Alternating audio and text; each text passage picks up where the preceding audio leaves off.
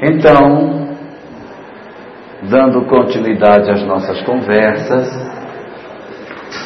todo esse processo de crescimento interior produzido a partir daquilo que o Espiritismo nos apresenta sobre a questão do processo de renascimento, do planejamento espiritual e das relações que nós temos com a nossa vida pregressa, vai desembocar numa existência atual, onde nessa existência nós teremos a chance de termos uma nova oportunidade para realizarmos tudo aquilo que a gente precisa fazer para o nosso progresso espiritual. Só que o que, que costuma acontecer conosco?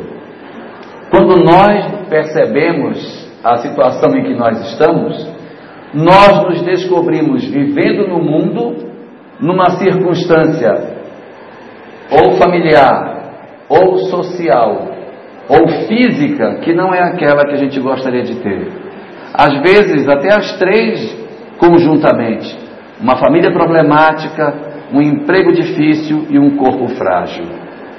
A dinâmica desse processo como um todo nos projeta de repente, quando despertamos no corpo, numa sensação de profunda angústia, porque nós encontramos uma vida que não é a vida que nós gostaríamos de ter. Quando isso acontece, nós começamos a encontrar os quadros de ansiedade que acontecem em uma boa parte da nossa sociedade. De onde vem esse processo de ansiedade? De onde surge toda essa dor que está acontecendo? Segundo aquilo que as obras doutrinárias dizem, a ansiedade ela não é um fenômeno recente. Não é de hoje que a gente sofre de ansiedade.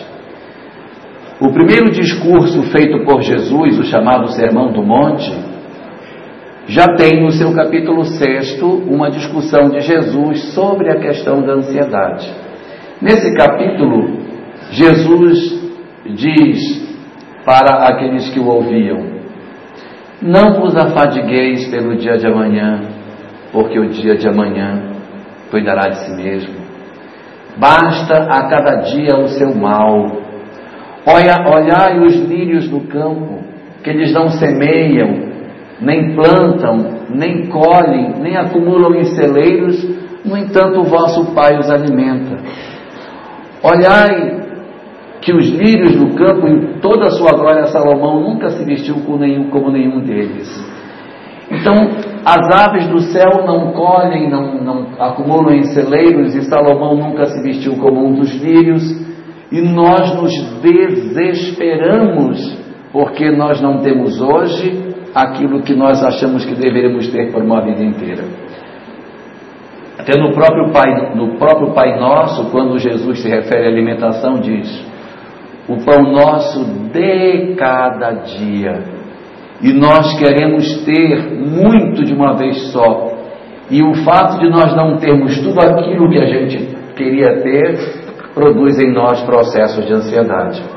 Ah, eu queria ter toda a beleza que eu gostaria de ter e eu não tenho. Eu queria ter todo o dinheiro que eu queria ter e eu não tenho. Eu queria ter toda a harmonia familiar e eu não tenho e a gente fica olhando para o que não tem em vez de olhar para aquilo que tem. Diz, portanto, a literatura da área de psicologia transpessoal que a ansiedade é você não querer estar ou naquele tempo ou naquele lugar. É isso que produz ansiedade. Ou eu não quero estar ali naquele lugar eu quero ir embora dali, aquele lugar não me agrada, então eu fico ansioso para ir embora, eu fico impaciente, eu quero sair daquele lugar, eu quero ir embora dali, ou não é o lugar, é o momento, eu, eu, eu me sinto preso no momento, eu quero sair daquele momento, aquele momento me desespera, eu quero ir embora, eu quero pular essa fase da minha vida, eu quero que a, a pessoa engravidou e já quer logo que o menino nasça, e aí fica ansioso porque ele não quer estar naquele tempo que ele está. Então a ansiedade, na verdade, é um desejo do indivíduo de não querer estar ou no tempo ou no espaço aonde ele se localiza. Se nós não tivermos essa leitura efetiva do que é que nós precisamos ter em cada momento para que nós estejamos satisfeitos, nós iremos viver um processo de insatisfação muito grande. A nossa sociedade hoje, ela vive um processo de insatisfação. Nós somos doutrinados para sermos insatisfeitos. Cria-se na nossa sociedade uma necessidade de consumo exatamente motivada pela insatisfação. A pessoa, ela tem um celular que funciona, está ótimo, está funcionando.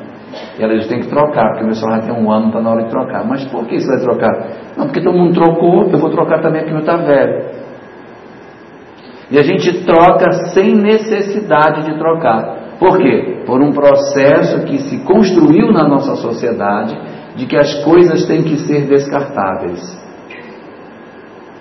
No meu tempo de juventude, carro só mudava quando, quando trocava o modelo.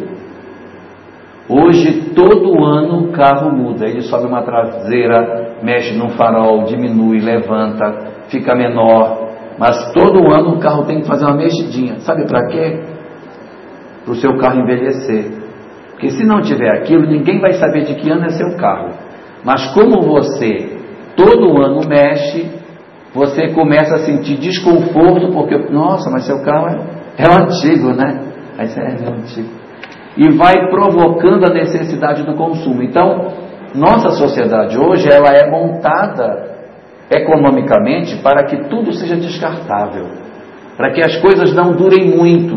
Então você troca de celular, troca de carro, troca de casa, troca de marido, porque todas as coisas elas vão tendo prazo de validade, porque as coisas vão mudando e a gente vai se acostumando com isso e isso vai produzindo em nós, sem que a gente perceba, níveis de ansiedade, porque você quer viver um consumo que às vezes é desnecessário, mas você tem que consumir.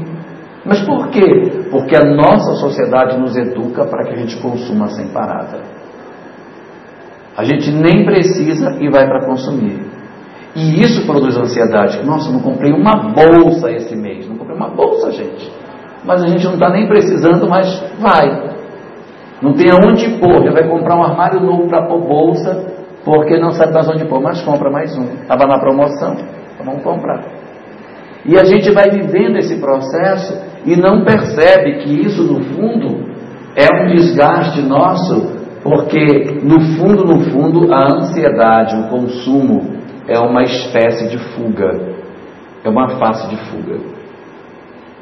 Quando a gente se sente insatisfeito ou não realizado, a gente consome, porque o consumo nos realiza enquanto poder.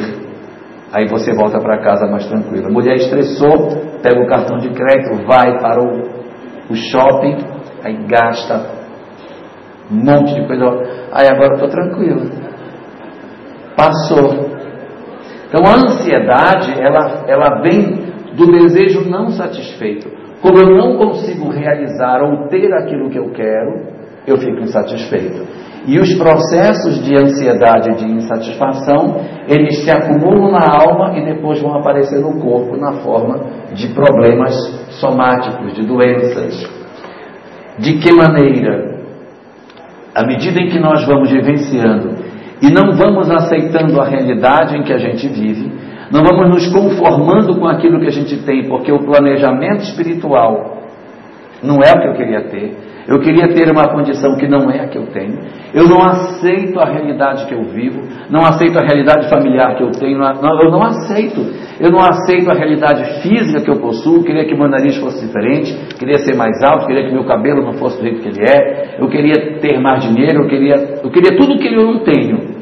E como eu não tenho nada do que eu quero, eu não aceito a minha realidade. Eu quero fugir da realidade em que eu me encontro. E por conta disso eu me torno insatisfeito. A ansiedade é o nosso debater contra um planejamento espiritual que nos foi feito e que, de certa maneira, nós nos sentimos presos, porque ele não nos dá aquilo que a gente queria ter. É doído dizer, mas o planejamento espiritual não é feito para nos agradar materialmente. Ele é feito para a nossa libertação espiritual. E quando a gente não consegue encontrar isso, nós começamos a nos incomodar, a nos mover. E isso vai provocar em nós sofrimento. A gente começa a sofrer em função de não ter aquilo que gostaria de ter. Segundo o budismo, o sofrimento ele é uma condição natural, porque como estamos na Terra, o sofrimento é inerente ao processo da vida na Terra. Mas existe um tipo de sofrimento que só o ser humano tem, e ele tem exatamente pelo fato dele não aceitar a realidade que ele está aqui para se educar. Essa realidade da qual nós devemos fugir, o Buda chama de o sofrimento do sofrimento. É eu sofrer porque eu sofro. Eu vou ser mais claro. Eu tenho, de repente, um marido alcoólatra. Eu sofro por isso. Mas existe um segundo sofrimento, que é o sofrimento de sofrer por ter um marido alcoólatra. Então eu, eu, eu sofro porque sofro. Ah, meu Deus, coitadinho de mim. Ai. Aí eu choro, aí eu me deprimo porque eu sofro. Esse é o chamado sofrimento do sofrimento, desnecessário. Uma coisa é sofrermos por aquilo que a coisa em si é, e o segundo é o sofrimento que nós temos pelo fato de compreendermos que nós sofremos e eu sofro porque sofro. Então eu choro pelo meu sofrimento, eu tenho vergonha. Quando, por exemplo, o marido bebe e a mulher tem que ir lá buscá-la para levar para casa, para dar banho nele, para levar, isso é um sofrimento. Mas a vergonha que ela sofre por ter que ir lá buscar o marido é o sofrimento do sofrimento. Porque isso é decorrente do estado emocional dela em função daquilo que ela vivencia. Ah, eu tenho um filho que tem um grave problema físico e eu tenho que carregá-lo para o banheiro, tenho que voltar com ele, eu tenho que dar comida na boca, eu tenho que fazer tudo para ele, eu tenho que carregar para dar banho. Sou eu que tenho que fazer tudo. É um sofrimento. Mas quando eu tenho vergonha de, de sair com meu filho na rua, quando eu tenho vergonha das pessoas me olharem, quando as pessoas se fazem perguntas indiscretas sobre meu filho, e eu sofro por isso, esse é o sofrimento do sofrimento. O sofrimento do sofrimento acaba produzindo em nós, muitas vezes, quadros de ansiedade. Porque eu não quero aceitar o processo educativo que a vida, de certa forma, está me impondo. Eu quero me rebelar contra o processo educativo que eu estou sujeito. E por conta disso, a vida se torna mais penosa. A vida passa a ser uma cruz que você carrega e não mais uma experiência para crescimento espiritual. Eu fico louco para que isso tudo acabe, eu não aguento mais.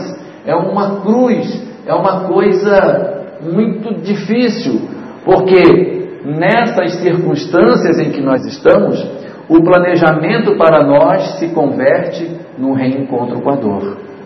Porque vejam, eu queria ter uma coisa para ser feliz, mas Deus, como quer o meu progresso, me negou exatamente aquilo que eu queria.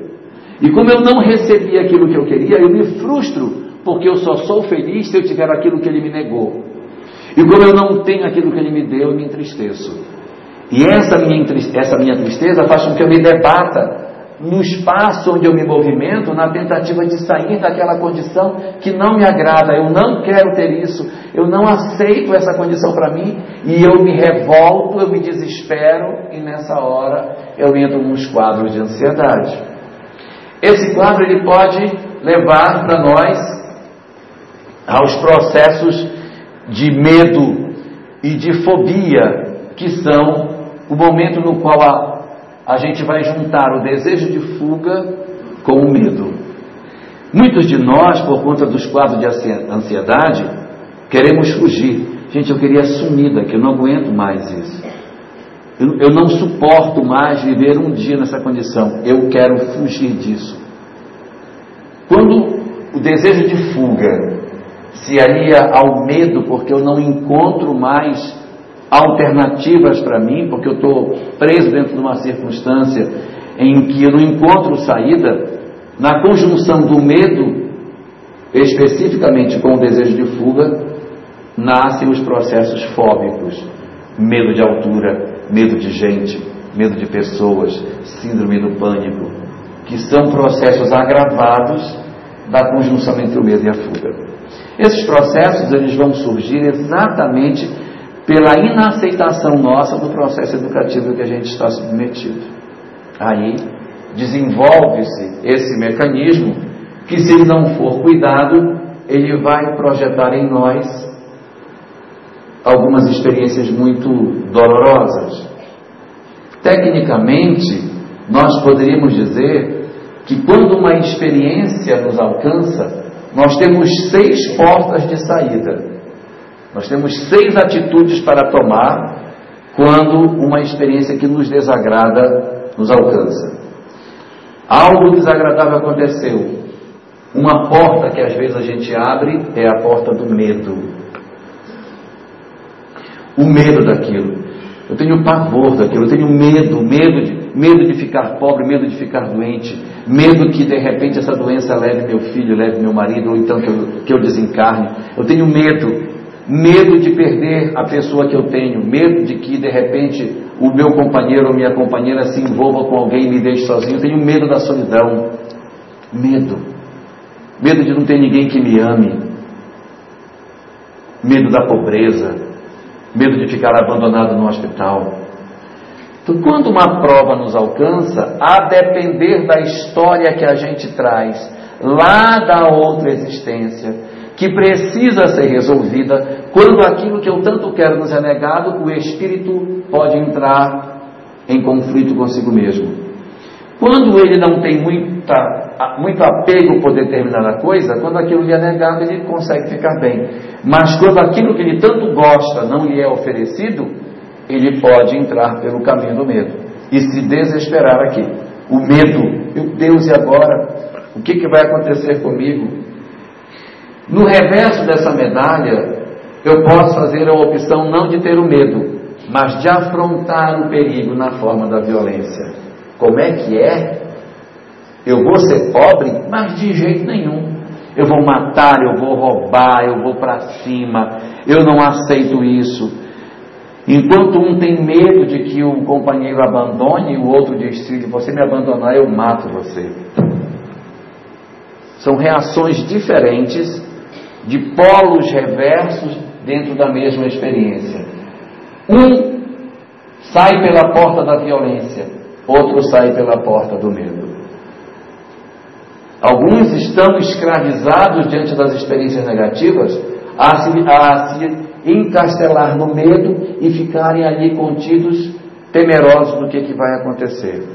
Outros, quando a experiência negativa os alcança, partem para a agressão, para a violência física ou às vezes moral. E quando se conjugam duas pessoas na mesma casa, aonde uma prova para um dos dois joga no medo e o outro produz a violência, nós temos um quadro extremamente mórbido de comportamento em que a agressão de um pode destruir a vida do outro. Existem outras portas para os nossos dramas. Existem aqueles que, quando experimentam da vida um não, ou seja, o meu planejamento espiritual para me educar não me deu o que eu queria, e eu, quando vi que não recebi o que eu tanto amo, tanto quero, mas que eu preciso não ter para poder crescer, eu saio pela porta da tristeza. É diferente do medo. O da tristeza é a pessoa que ela não vai ter medo, mas ela vai se encolher dentro de si mesma. E ela vai chorar as negativas que a vida lhe deu. Ela vai abandonar a capacidade de reação. Ela vai simplesmente se entregar ao sofrimento e vai chorar, chorar, chorar, chorar, se entristecendo cada vez mais. E ela não consegue mais reagir. São pessoas que, diante de uma experiência indesejável, abrem essa porta e saem por, por esse outro caminho. Se existem esses que saem pela porta da tristeza, no reverso da medalha, do outro lado, existem os que saem pela fuga. Ao invés de ele chorar, chorar, chorar, ele reage ao sofrimento pela porta da fuga, ele vai embora. Ele não faz contato com a dor.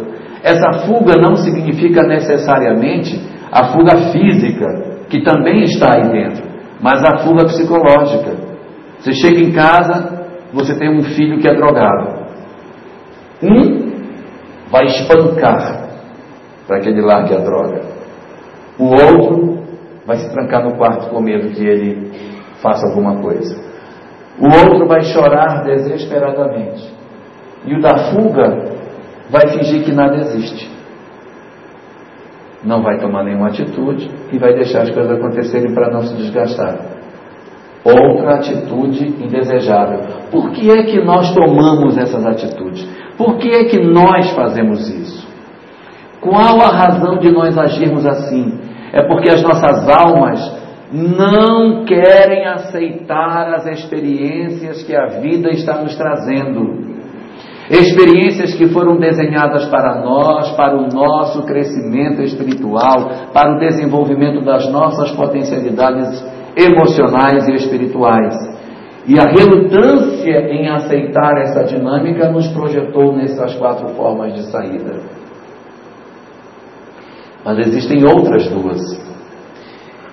Quando o medo e a tristeza se conjugam e encontram em nós espaço para viver nas nossas almas, podem fazer com que a gente caia no processo da depressão, que é o fosso mais profundo de todas as soluções que a gente poderia ter. Todas essas cinco soluções são como se fossem portas abertas que se por algum motivo a gente sai por elas, essa porta nos joga de novo para dentro dessa experiência. Essa porta ela abre e ela tem um caminho que nos joga de novo para dentro. Todas essas, você ficou preso dentro, desse, dentro dessa mandala e saiu por uma dessas portas, vai voltar. Abrir essa porta, consegui. Sair pelo medo e agora vou viver aqui dentro. Pronto, ótimo. Saiu, não saiu bem. Então, esse caminho do medo vai jogar de volta para dentro desse espaço. Qualquer uma delas. Quando conjuga o medo com a tristeza, produz a depressão. Quando conjuga a fuga e a violência, gera o crime. Mas existe uma outra saída além de todas essas, que está no topo de todas, que, esquecendo a conjunção da fuga com a violência na forma do crime, há uma única saída que efetivamente garante a libertação nossa, que é a maturidade. A decisão madura diante das circunstâncias. Enquanto nós não encontrarmos aquela porta de saída, nós iremos sair por várias dessas alternativas, voltando sempre ao mesmo cenário. Você pensa que resolve, mas não resolve.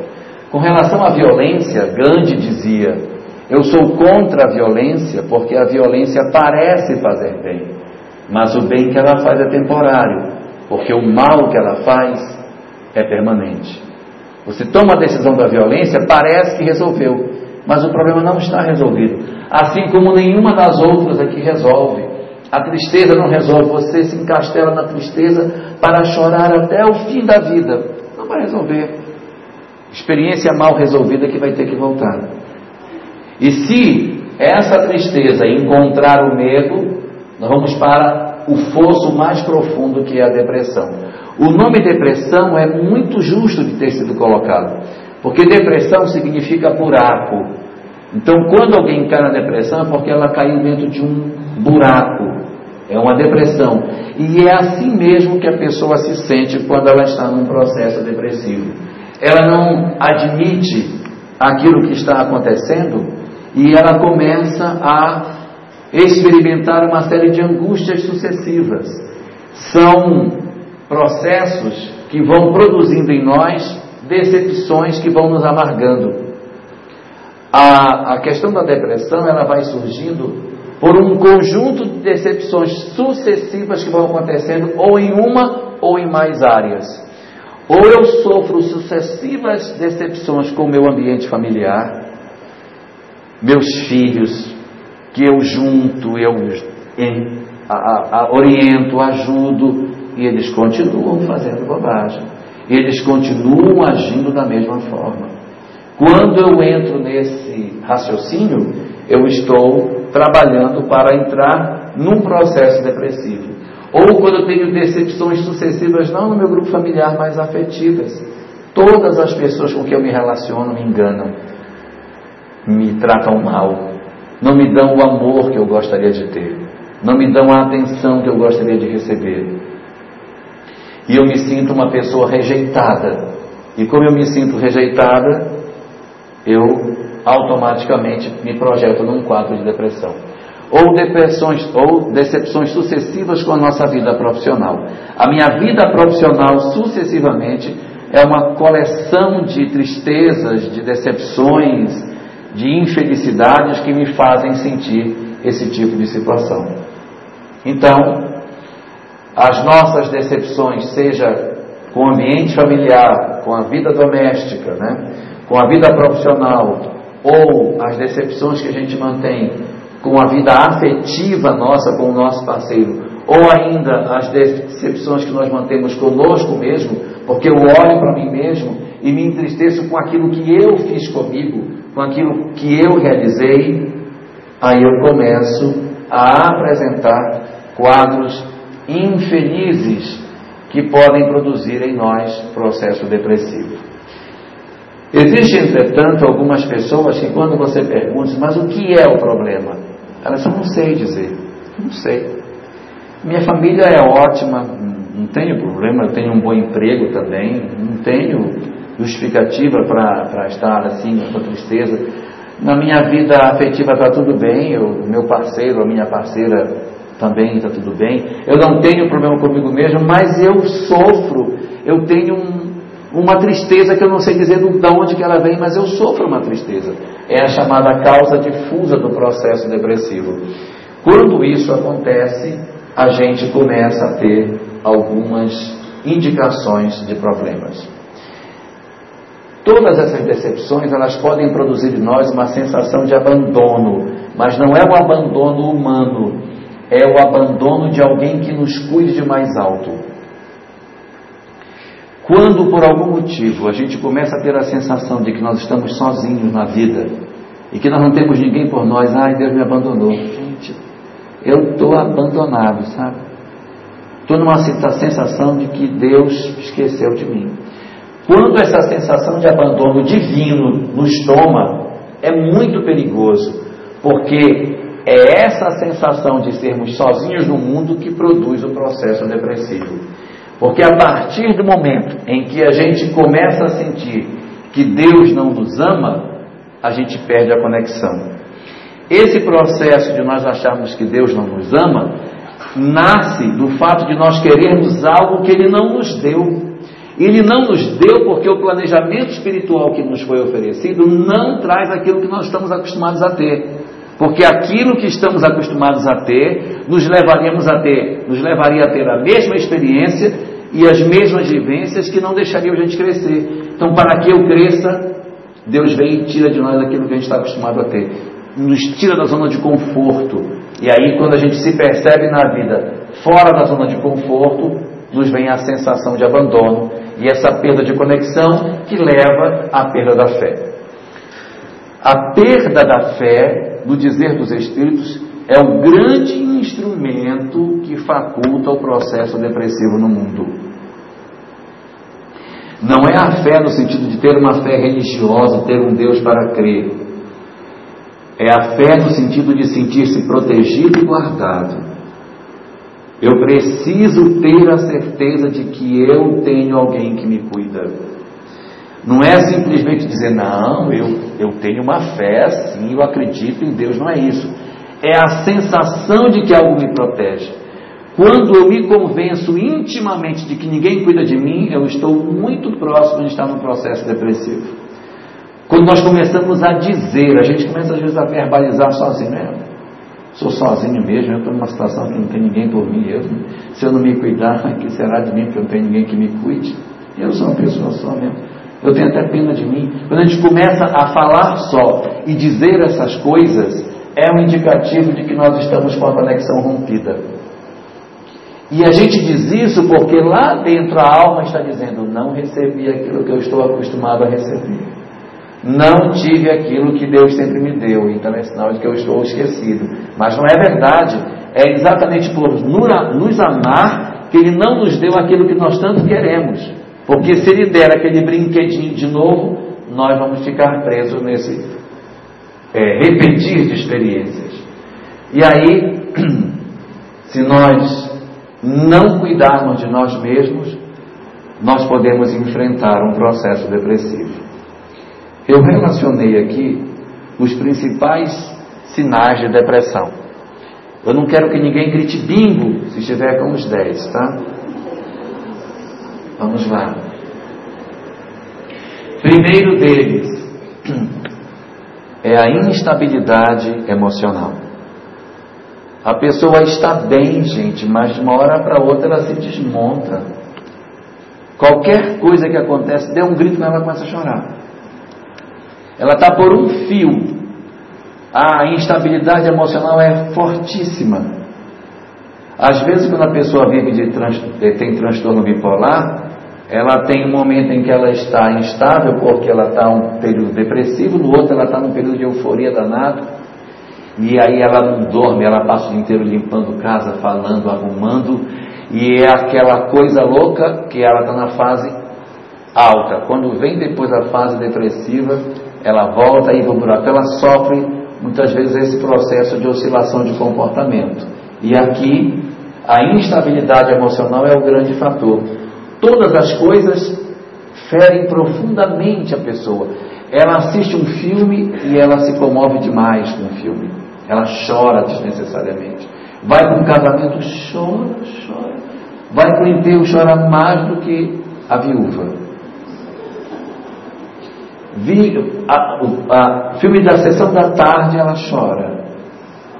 Porque ela está numa condição tão frágil de emoção que tudo para ela é uma, é, tudo fica grande.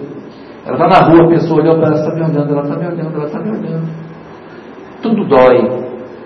É uma situação muito doída, porque como a gente perdeu a conexão com o espiritual, a gente acha que todo mundo está contra nós e que eu tenho que lutar contra o mundo. Sou eu contra o mundo, é o mundo todinho contra mim, todo mundo quer me prejudicar. É uma sensação de abandono tão, tão, tão, mas tão grande, uma tristeza tão grande que a gente tem dificuldade até de conseguir sair na rua, de fazer as coisas. Segundo sinal, doenças.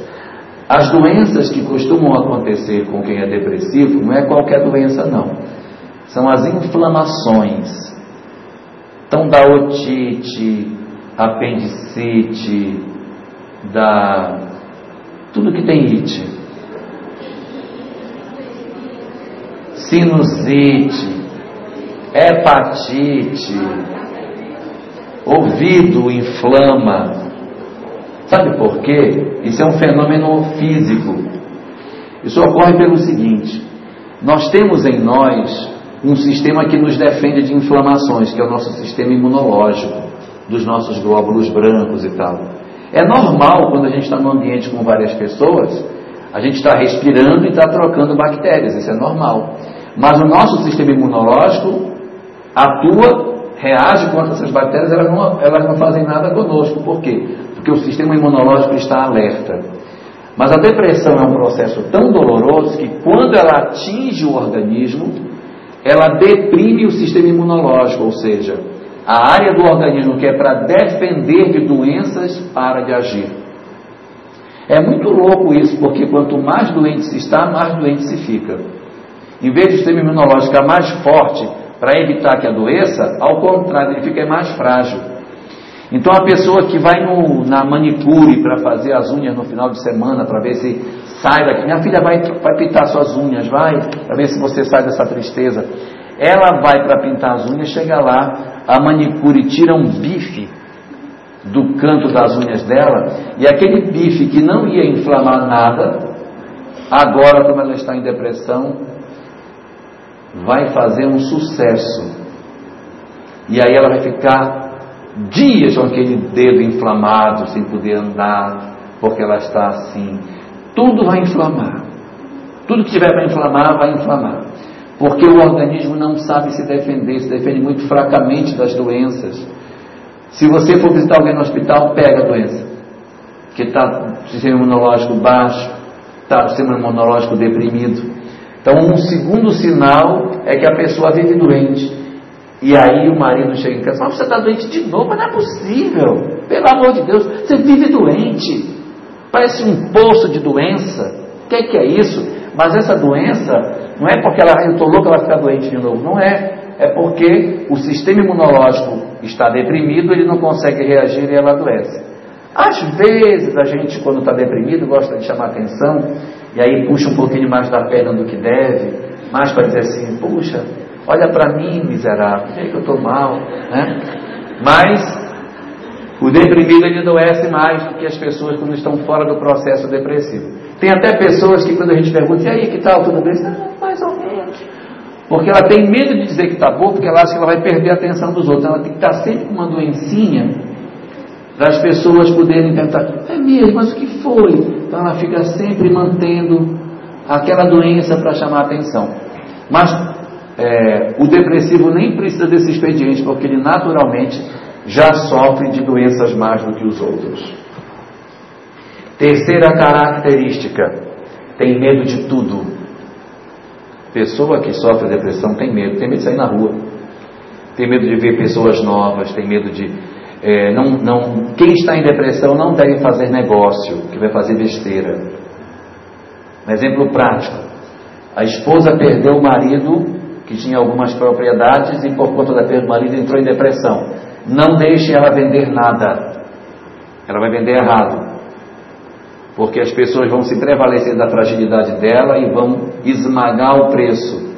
Não pode vender. Não está em condições.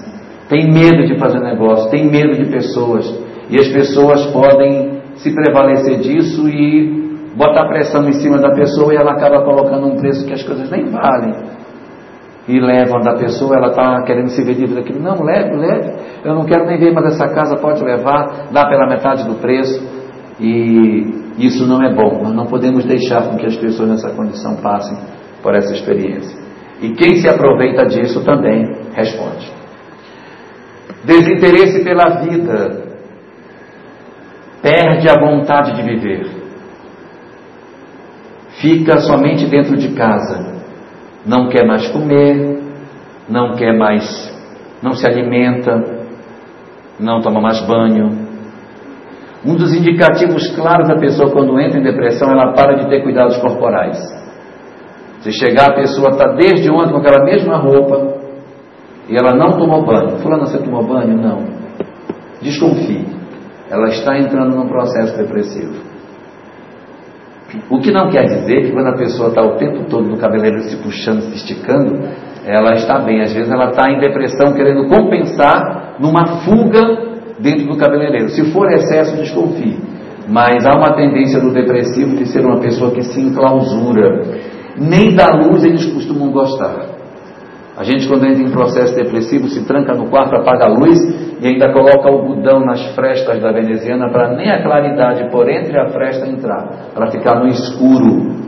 É verdade, não estou exagerando não. O desejo é ficar completamente no escuro e não ver ninguém. Um sono miserável. Um sono que nunca passa. Se puder, passa o dia inteiro deitado e se você perguntar, ficou deitado fazendo o quê? Dormiu? Dormi, mas também fiquei muito tempo acordado. Ficou acordado? Fiquei. Pensando no quê? Não sei também. A pessoa é capaz de passar o dia inteiro deitado se você perguntar, no que foi que você pensou? Sei lá. Porque ela pensa muito a mesma coisa o tempo todo. E a mesma coisa é, ai de mim que sou coitadinho, ai de mim que sou coitadinho que não tenho como sair dessa situação que eu estou. Ai de mim que não tem mais jeito. É o pensamento que mais aparece no depressivo. Outro problema, foco na própria dor. Ele só sabe falar do sofrimento dele. Se a gente chegar lá para conversar e assim, ô oh, fulana, para com isso, olha, acabei de vir da casa da fulana, fulano está doente lá, vai ter que operar da vesícula, está com problema. Pior sou eu. Pior sou eu, que além da vesícula estou com bico de papagaio. A pessoa não consegue ver a dor do outro, ela está muito focada na sua própria dor. Ela tem dificuldade para enxergar a dor do outro. Mais um sinal: vontade de sumir do mundo. Ah, se eu pudesse fazer uma plástica trocar de CPF, desaparecer e surgir no outro canto, onde ninguém nunca saiba quem eu fui, quem eu sou e começar uma vida nova totalmente diferente. Indicativo de depressão, desejo de desaparecer. Esse sinal é que às vezes estimula a pessoa a tomar a decisão de terminar com a própria vida. Outro, a desesperança. Para mim, não tem mais jeito. Nem não adianta. Aí você procura a pessoa e diz assim: Vamos orar, Fulano? Vamos.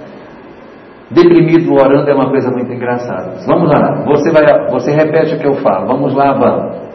Aí você fala e a pessoa repete. E, e o, ele está repetindo o que você está falando e ele está dizendo intimamente: Não adianta, ele não está me ouvindo. Não adianta. Deus não tem ninguém me ouvindo. Deus me abandonou. Por quê? Porque está rompido o processo de conexão lá atrás. Se aquele processo de conexão estivesse saudável, esse fenômeno da depressão seria mais difícil de se estabelecer. E, por último, o chamado processo obsessivo, no qual entidades espirituais podem se vincular a nós através do drama da chamada depressão. Falando de obsessão, Segundo a doutrina espírita, a obsessão ela pode ser de alguns tipos. Um deles é o tipo mais comum, a obsessão típica, que é um espírito desencarnado perturbando o encarnado. Isso é o mais comum. E há um outro tipo, são cinco tipos, mas só sinteticamente. Um mais típica é essa, e existe a outra que é a obsessão entre encarnados. É um encarnado obsidiando o outro dois chamados de vivos, em que um é o obsessor do outro. Se alguém não entendeu o que é isso, assista a novela das nove, a Inês e a Beatriz, que você vai saber o que é um caso de encarnado, de obsessão, de encarnado, o que, que é uma pessoa perseguir a outra. Ali, isso pode acontecer entre marido e mulher, sogra e nora, em que a pessoa inferniza a vida da outra. Aí você pode ter fenômenos de obsessão de um encarnado com outro encarnado, ou pode ser também um processo de auto-obsessão, em que o próprio indivíduo se perturba sozinho. Ele sozinho já é perturbado, não precisa nem de espírito, ele já em si já é perturbado. Os espíritos nem precisam dar muita corda para ele, porque ele sozinho já vai só. E nesses fenômenos de obsessão, eles têm naturezas diferentes. Existe um tipo que é a natureza de obsessão odiosa, um espírito que odeia outro espírito que por conta do ódio produz a obsessão. A obsessão odiosa pode ser por dois tipos: mágoa ou por ódio. Qual a diferença? Se de repente sua mulher lhe enganou, lhe machucou e lhe feriu, é uma obsessão por mágoa. Você ficou magoado. E o ódio, a gente tem não pelas pessoas que têm uma relação, mas é por uma pessoa que a gente não tem vínculo. Digamos que um assaltante entrou em casa e levou tudo que era meu ainda machucou meus familiares, aí eu fico com ódio dele. não vou dizer assim, ah, eu estou tão magoado com o assaltante que foi lá em casa. Que fica magoado com o assaltante? Que a mágoa a gente reserva para as pessoas que a gente esperava que não fizessem algo e elas fazem, aí magoa. O ódio é quando a gente tem um sentimento realmente de desamor por alguém. E as obsessões podem ser por mágoa ou por ódio. Um espírito que a quem a gente magoou ou a quem a gente produziu ódio que agora está tentando se vingar. Ou alguém nesta existência que por ódio ou por mágoa tenta destruir as nossas vidas. Ela tanto pode ser odiosa como ela pode ser não odiosa. Existem processos de depressão que eles podem ser não odiosos, como por exemplo a depressão por afinidade. Eu estou triste, aí tem um monte de espírito triste que se junta comigo e chora todo mundo junto. Aí eu não sei quem está mais triste, se são os que estão lá ou se é o que está aqui. Porque a tristeza deles me contamina e a minha tristeza contamina todos os outros, aí um contamina o outro, fica todo mundo triste. Mas um não quer o mal do outro, na verdade a gente quer se juntar para chorar junto, que um entende o outro. E a casa fica cheia daquelas entidades tristônias, porque isso faz parte da sintonia espiritual que a gente vai buscar. Essa vinculação espiritual, não odiosa por afinidade, pode produzir muitos casos de obsessão. E existe ainda a não odiosa por amor, por incrível que pareça. Você tem um familiar que você amava muito, mas ele estava com um processo depressivo. E você cuidou dele até o final, ele desencarnou e ele continua vinculado a você, porque ele ama você. Então a proximidade dele produz estado de tristeza ou de doenças. Tem um parente, o parente tinha tuberculose, você cuidou daquele parente até a desencarnação dele. Ele desencarna, daí quando você começa a cuidar desse parente, você. É, perdão, ele desencarnou. Aí depois que ele desencarna, você, meu Deus, e agora? Fulano desencarnou. Nossa, como será que ele está?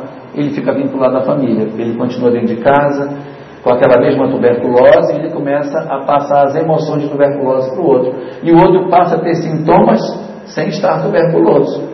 Da mesma forma que ele passa doenças físicas, psiquicamente, pode acontecer uma doença emocional, como é o caso da depressão. Quando isso nos ocorre, o que temos que fazer é procurar de todas as formas a solução para os nossos problemas. De que maneira? Para resolver o problema, nós temos que primeiro entender que o homem é um ser integral. Se nós quisermos tratar a questão da depressão como se o homem fosse apenas físico, vai dar errado.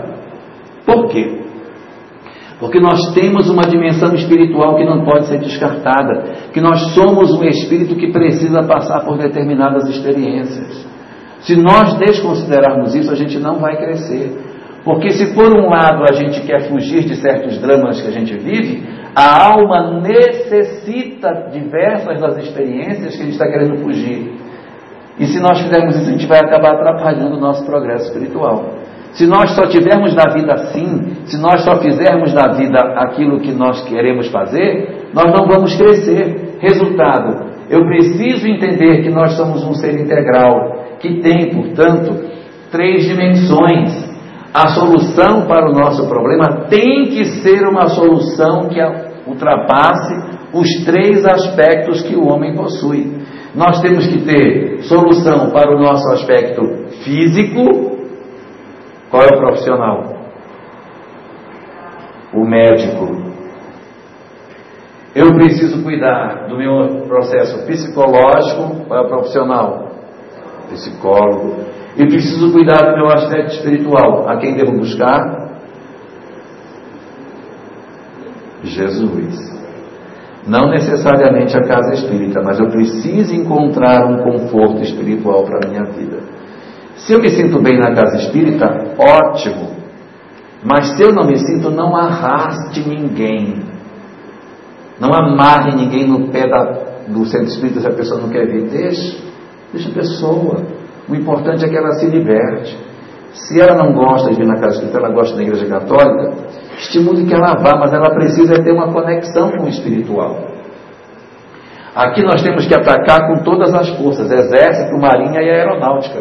Porque se a gente não cuidar, nós estamos em guerra. Se você não cuidar, a pessoa pode deprimir tanto que ela desencarna, viu? A, a, a, depressão, se ela não for cuidada, ela avança para a depressão profunda que pode levar à morte. Para retirar a pessoa, nós temos que cuidar de alguma forma com isso. Então a solução ela precisa ser integrada. E nessa solução integrada, algumas peças são fundamentais no processo. Primeira delas é a questão da família. A família precisa ajudar na terapia. E a família às vezes atrapalha demais, gente. A família chega, o médico vem visitar e fala, tá aí, ó, tá jogada aí de novo, não quer nada, não quer sair, e aí jogada. Desse jeito, vai morrer, porque não quer nada. Não quer... Ninguém ajuda ninguém com esse pensamento. O deprimido, o que mais ele quer é apoio, o que mais ele quer é ajuda. Não critique. Não critique. Não deboche. Não ironize. Não ridicularize, porque é ruim demais um processo depressivo. O que mais o depressivo precisa é de mão. Alguém que chega, vem cá, dá a mão, vamos embora. E ele sentir que ele tem apoio para ele sair do processo depressivo. Senão ele não consegue. Então a família ela é muito, muito, muito importante. Você tem que trabalhar porque a gente precisa nessa hora ter muita paciência com a pessoa.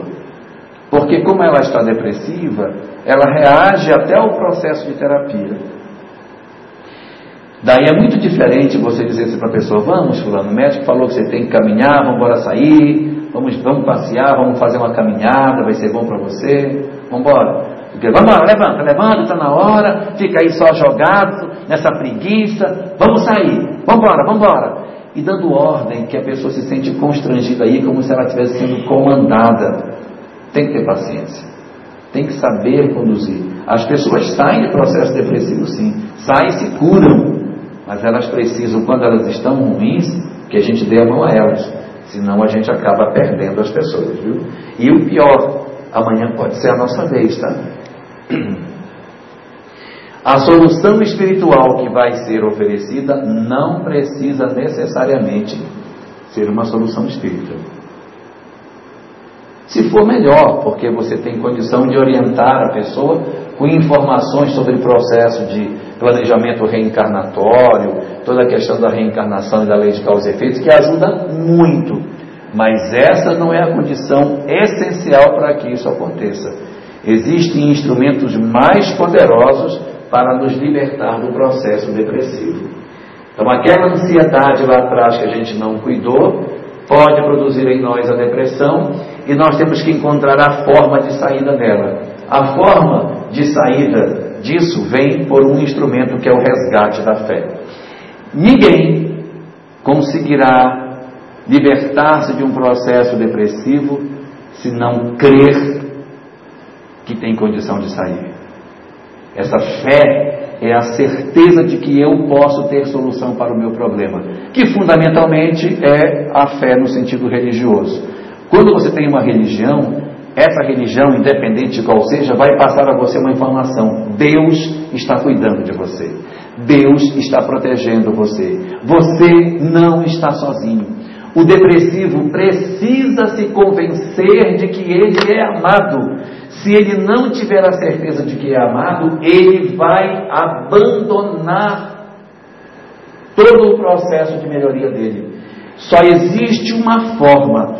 Ele precisa dizer assim: Eu não estou só. Eu tenho quem me cuide.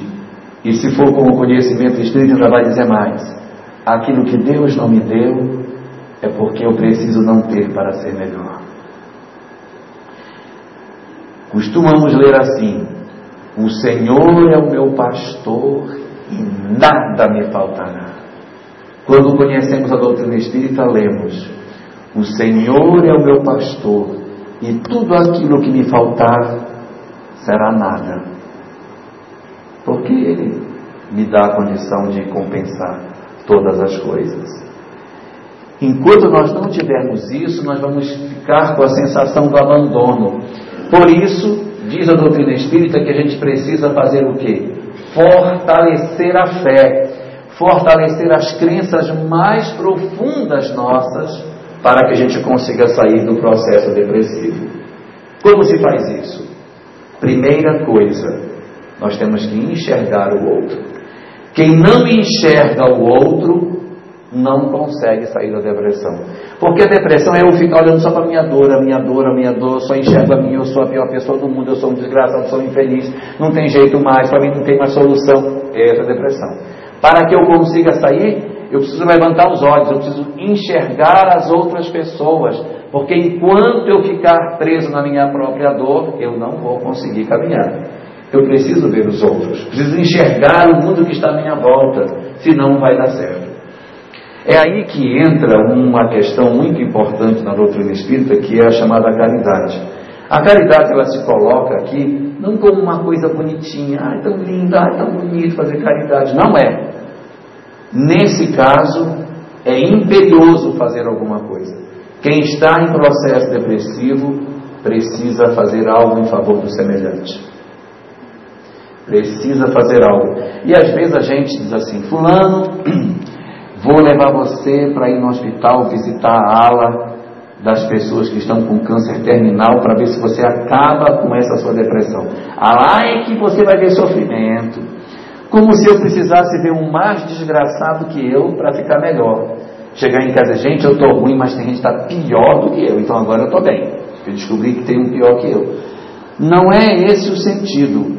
Quando nós dizemos você precisa fazer algo pelo outro, não é para encontrar alguém mais desgraçado e se consolar sabendo que você tá não está no final da fila.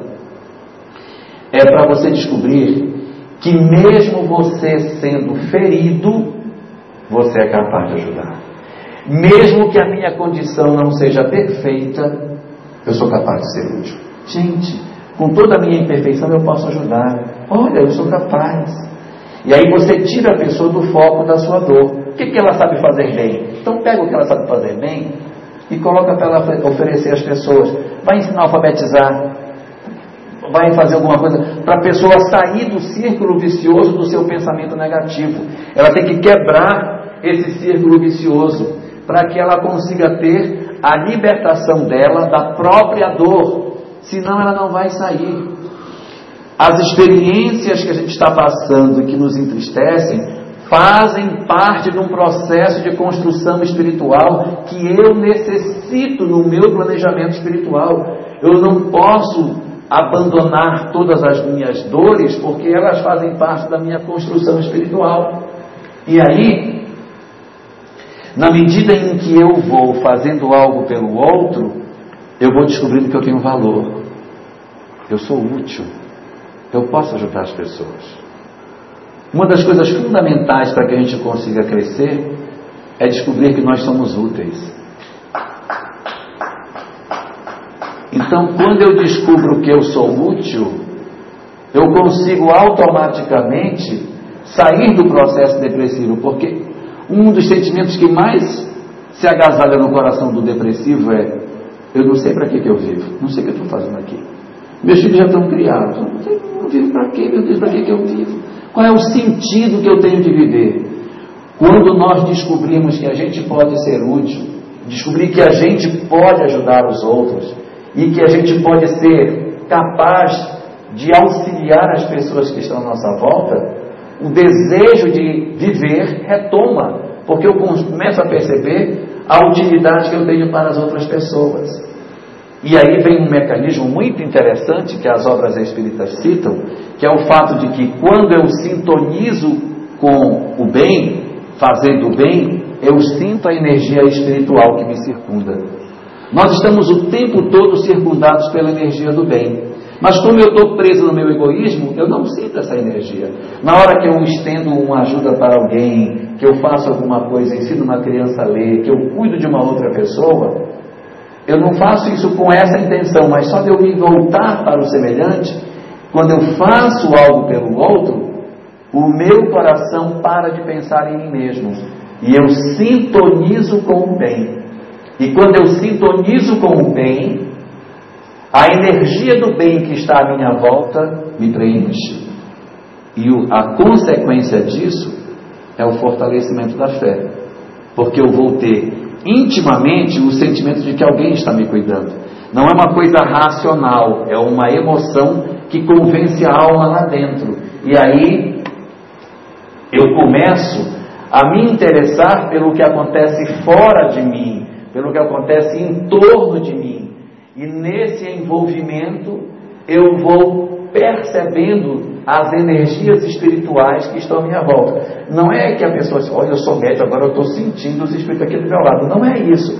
Mas é a sintonia do bem, é o sentimento gostoso da energia positiva que vai fazer com que a gente consiga cicatrizar esse processo que se esgarçou na relação com o outro. Emmanuel tem uma frase muito interessante na qual ele diz o seguinte: que a fé é o galardão que Deus reserva a todos aqueles que se credenciam na ação do bem. Então, quando eu faço alguma ação no bem, automaticamente eu me sinto envolvido pelo amor. E isso fortalece a minha fé. Isso aqui não é nenhuma praga do tipo assim: olha, meu filho, se você não fizer nada no bem, você vai perder fé. não é uma praga, mas é o seguinte: todas as vezes que nós nos envolvemos na, na atividade do bem, quando eu faço algo no bem, a energia do bem me toma e eu me preencho da certeza de que o bem existe, e eu me preencho da certeza de que o universo é comandado pelo amor, e isso envolve a minha instância mais profunda, e eu não tenho dúvida de que eu sou amado. E quando as coisas não dão certo para mim, eu digo, não deu certo porque não é o melhor para mim. Mas eu não digo eu sou um abandonado, porque eu estou lá dentro da minha alma convicto de que existe um amor que me protege. E é isso que vai dar a dinâmica das nossas vidas. O nosso papel fundamental deve ser o de neutralizar todos esses sinais que a gente tem da questão da depressão. Como que eu vou fazer? A única forma que a gente pode trabalhar é buscando os antídotos para todos esses sentimentos do processo depressivo.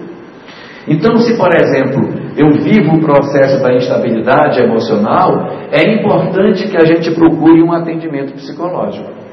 Se eu vivo chorando, vivo deprimido, procure, é bom, ajuda. Se o meu processo é uma questão que eu vivo sempre com questões de doenças, verifique a possibilidade de procurar o médico ou até o psicólogo. Porque o psicólogo às vezes até cura a doença, mas ele, mas ele não receita remédio. Mas é porque a gente pode estar somatizando coisas no corpo físico. E só o atendimento do psicólogo pode ser capaz de nos ajudar a cicatrizar determinadas questões que a gente traz abertas em nós. Mas é importante que a gente procure para ver se o meu problema é o medo, o que dizem os estudiosos? Que o medo decorre do desconhecimento. Quanto menos eu sei, mais medo eu tenho. Então, se eu tenho medo, procure um conhecimento espiritual para saber o que nos cerca, porque quanto mais eu sei, menos medo eu tenho. O medo é decorrente da nossa ignorância. É por isso que a gente sofre, por desconhecer o que está à nossa volta. Se o meu problema é desinteresse pela vida porque eu não sei o que é que eu vou fazer com ela, então nessa hora é procurar o sentido da vida. E como que eu vou procurar o sentido da vida? Amar a Deus, amar ao próximo e amar a si mesmo. Esse é o sentido da vida. Amar a Deus é cuidar de tudo que está à nossa volta. Amar ao próximo é cuidar das pessoas e aceitar as pessoas do jeito que elas são. Se o meu filho é drogado, ame ele mesmo assim. E daí? Ah, meu marido é alcoólatra, e daí? É procurar amar as pessoas do jeito que elas são e aceitar a nós mesmos. Às vezes a gente cometeu um deslize na adolescência e não se perdoou nunca mais pelo que fez. Nós precisamos nos reencontrar e nos perdoarmos daquilo que nós fizemos. Às vezes a gente está preso num processo por conta de algo que o outro fez conosco. Jean Paul Sartre, que não era espírita, deixou uma frase que caberia muito bem em obras espíritas. Dizia ele: mais importante do que aquilo que fizeram conosco é o que foi que nós fizemos com aquilo que os outros fizeram conosco. Porque às vezes nós estamos fazendo mais mal para nós do que aquilo que os outros fizeram com a gente. Porque alguém nos feriu e por conta do outro ter me ferido, eu me desgracei completamente. E quero colocar a culpa no outro.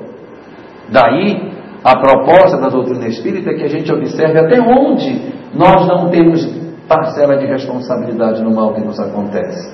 E procurar o sentido da vida, descobrir as, o prazer das coisas, descobrir algo que nos interesse, o nosso desinteresse pela vida nasce muitas vezes por nós não acreditarmos mais em nós. Em nós não querermos mais descobrir que nós somos importantes. No dia que a gente descobrir o que, que a gente é importante para o outro, que eu posso ajudar, que eu posso fazer, nossa, eu sou importante e eu passo a me amar, eu passo a dar valor a mim mesmo porque eu sei o que eu posso fazer pelo outro. Então vai dar sentido à minha vida. Se o meu problema é sono excessivo, se essa é a minha questão, então isso decorre de um processo de fuga da realidade. A pessoa não quer ver a realidade, vai dormir, que é para não ver o que está acontecendo. Aceita a realidade. Não sonhe com uma realidade que não existe. Aceite. Aceite e não tenha o sofrimento do sofrimento. Aceitar. Às vezes tem vergonha de dizer que nós temos uma família difícil. Chega na casa espírita, todo mundo, ai não, ixi, meu marido é maravilha. Nossa, meu marido leva café na cama para mim. Aí a pessoa mais maravilhosa, ai, ai eu tenho, ixi, nem é verdade. Nem é verdade. Então por que a gente mente? Meus filhos são a melhor coisa do mundo. Aí, quando eu vou chegando em casa, eles vêm correndo para me buscar na porta. Mamãe, mamãe. A louça do almoço está toda lavada, a tarefa está toda feita. Já lavamos toda a roupa que tinha, já passamos. Está tudo, tudo limpo em casa, estamos só esperando. E aí a pessoa entra em casa e os filhos, mamãe chegou, mamãe, você conversa. Você chega em casa, tem dificuldades, que meus filhos me dão problemas. São... Mas é assim. Qual é o problema de ter problema? Qual é o problema? Quem foi que nasceu para viver uma vida totalmente em harmonia? Nós temos problemas, sim, não é vergonhoso. No, a nossa questão é que a gente acha que se a gente tiver problema, nós estamos perdidos. Não. Eu não tenho que salvar os outros, eu tenho que salvar a mim mesmo, não é aos outros. Se o meu problema é o foco na minha própria dor, a solução, caridade. Sair do foco da própria dor. Se o meu problema é que eu tenho vontade de sumir, de desaparecer, que eu não quero nem ouvir falar mais desse problema, solução, tire as máscaras. Mostre a realidade. Não se mascare para as pessoas. Diga a verdade. Vai ficar mais fácil do que fingir aquilo que a gente não é. Se o meu problema é a sensação de desesperança, porque eu já não sei mais o que vai ter, para mim não tem mais jeito, procurar consolo. A doutrina espírita faz isso de maneira excepcional, porque ela é fundamentalmente consoladora. Quem está desesperançada, está num processo de, de depressão pela perda de um filho e está completamente vencido pela desesperança, pela perda do familiar, a doutrina espírita entra aqui maravilhosamente com um consolo, falando que mais forte do que a perda de um filho, só há uma coisa: a certeza de que ele ainda vive e que ele vai reencontrar conosco. E aí, toda a consolação que o Espiritismo nos oferece vai ser de uma extrema valia para tudo isso. E para a obsessão, o antídoto, o amor. Não existe nenhum instrumento mais poderoso para o processo desobsessivo que não seja o amor. E aí nós encontraremos o sentido de como nós combatermos todos esses dramas, entendendo que a vida, na verdade, é para ser vivida e ser amada. A doutrina espírita traz para nós uma proposta extremamente interessante. A proposta que a doutrina espírita nos traz é que diante dos nossos dramas, nós trabalhemos o processo de ressignificação das nossas dores. O que, que é ressignificar? Ressignificar é dar um novo significado para as coisas. Quantos de nós entramos em processos depressivos por não aceitação de uma realidade que temos dentro de casa? Em que o marido fica dormindo, você fica olhando para ele e diz: Você é a cruz que eu carrego. Você é a pior coisa que aconteceu na minha vida. Ou você olha para um filho problemático que você tem, está dormindo, menina, e você olha e diz: Me arrependo do dia que você nasceu. Melhor dia da minha vida vai ser o dia que você foi embora da minha casa. Eu não suporto mais a sua convivência. Quando vivemos isso, nós estamos à beira da loucura. É loucura. E o que é que a doutrina espírita nos propõe? É que quando o marido estiver deitado, dormindo, ao invés de dizer, ao invés de dizer isso, você olhe para ele e diga: Você é a minha grande oportunidade de libertação espiritual. Se eu conseguir entender você, eu terei dado um passo extraordinário. Eu preciso domar as minhas más tendências. E você é a minha grande chance. Você é a minha oportunidade de crescer. Às vezes a gente fica querendo que o outro nos dê aquilo que ele não é capaz de dar. Nós queremos que o marido seja uma coisa que ele nunca foi. E nós nos entristecemos porque ele não nos dá aquilo que ele nem tem. Então é preciso que a gente aceite o outro do jeito que o outro é. Isso não é para ser dito, isso é para ser sentido.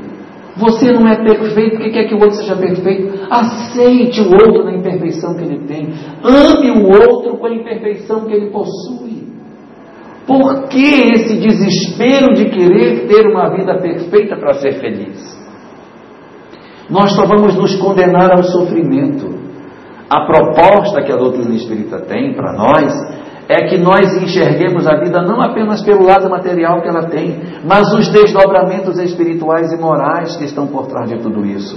Ora, se é verdadeiro que nós estamos aqui para um crescimento espiritual, se é verdadeiro que temos um planejamento espiritual para cumprir, então é verdadeiro que nós temos que aproveitar essas experiências e realizar o grande trabalho de libertação das nossas almas Iludimos-nos nós quando achamos que fracassamos quando os nossos filhos enveredam pelo caminho do crime. Iludimos-nos quando achamos que fracassamos quando não conseguimos que os nossos maridos abandonem a bebida. Ninguém nasceu para salvar o outro. Cada um tem uma alma para que cada um cuide da sua. Nós estamos aqui para salvar a nossa. E nós salvamos a nossa quando nós não desistimos de amar o outro. Se o outro toma a decisão equivocada, apesar dos esforços que eu, que eu faço, o problema é dele. Mas quando eu desisto do outro, o problema é meu.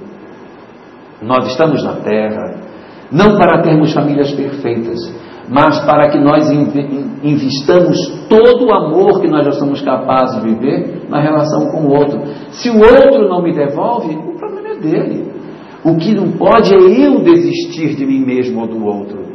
Nós não estamos aqui para receber paga pelo benefício que fazemos aos outros. Nós estamos para realizar a tarefa de sublimação interior a qual todos nós estamos sujeitos. Nós somos amparados, envolvidos e totalmente guardados pelos nossos mentores espirituais. Enquanto nós trabalharmos no processo de socorro àqueles que estão conosco, nós sentiremos a guarda e a proteção de todos eles nesse processo. Mas quando nós começamos a achar que não temos força, que somos frágeis, que somos incapazes e queremos desistir desse processo, nós passamos a não sentir mais essa tutela espiritual e vamos sentindo um abandono progressivo até cairmos na depressão.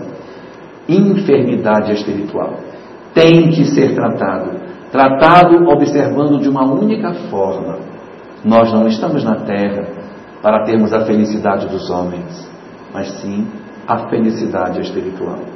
A depressão e a ansiedade, portanto, decorrem de todos esses dramas que são decorrentes do enfraquecimento da certeza de que Deus nos cuida. Cuidar dessa relação através da vinculação com o outro e da busca do amor nas nossas vidas é o melhor instrumento para que a gente consiga encontrar a nossa libertação e o nosso sucesso espiritual.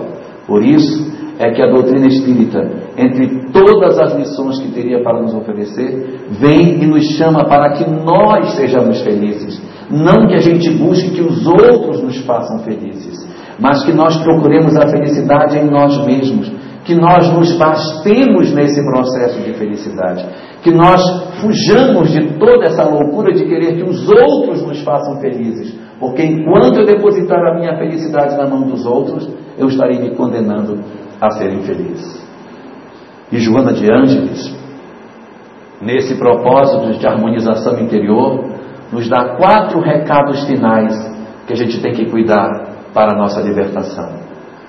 Recado número um: fugir do amargor, parar de reclamar da vida, parar de falar mal dos outros, parar de ter conversas negativas, parar de ter sempre comentários infelizes sobre as pessoas. Esse é o primeiro recado. Segundo, para que nos libertemos da, do processo depressivo, sentirmos-nos como filhos de Deus, como filhos de uma natureza pujante. Se temos dificuldade com isso, Tire o final de semana e vá viver no campo, vá curtir o final de semana, vá colocar o pé na terra, vá sentir a natureza, vá resgatar as relações que a gente tem com as nossas origens espirituais. Não se condene a achar que a gente, na verdade, não tem vínculos espirituais, mas procurar essa filialidade que nasce da relação com o próximo e da relação com a natureza para descobrir o quanto nós somos importantes, que é o amor a Deus, o amor ao próximo e o amor a si mesmo.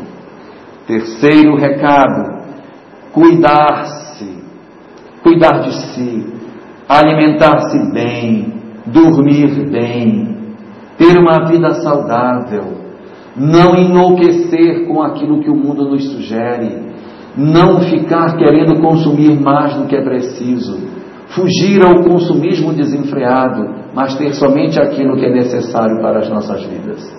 E como último recado, ela diz: fazer o exercício da compaixão.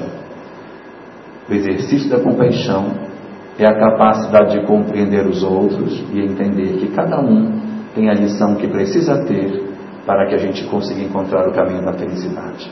Cada um tem a sua rota, façamos a nossa, na certeza de que o amor é a solução para todos os dramas humanos. Assim, a doutrina espírita, nessa grande lição que tem para nos oferecer, nos mostra que o Espiritismo pode ser uma grande chave para libertarmos da dor, da depressão, quando apresenta para nós a certeza de que a vida continua e que a nossa relação na Terra é uma relação de aprendizado e de crescimento incessante. Aproveitemos o nosso planejamento espiritual e façamos na Terra todo o bem que nos seja possível para que quando sairmos daqui, saímos mais felizes do que aqui chegamos. Uma boa tarde para todos.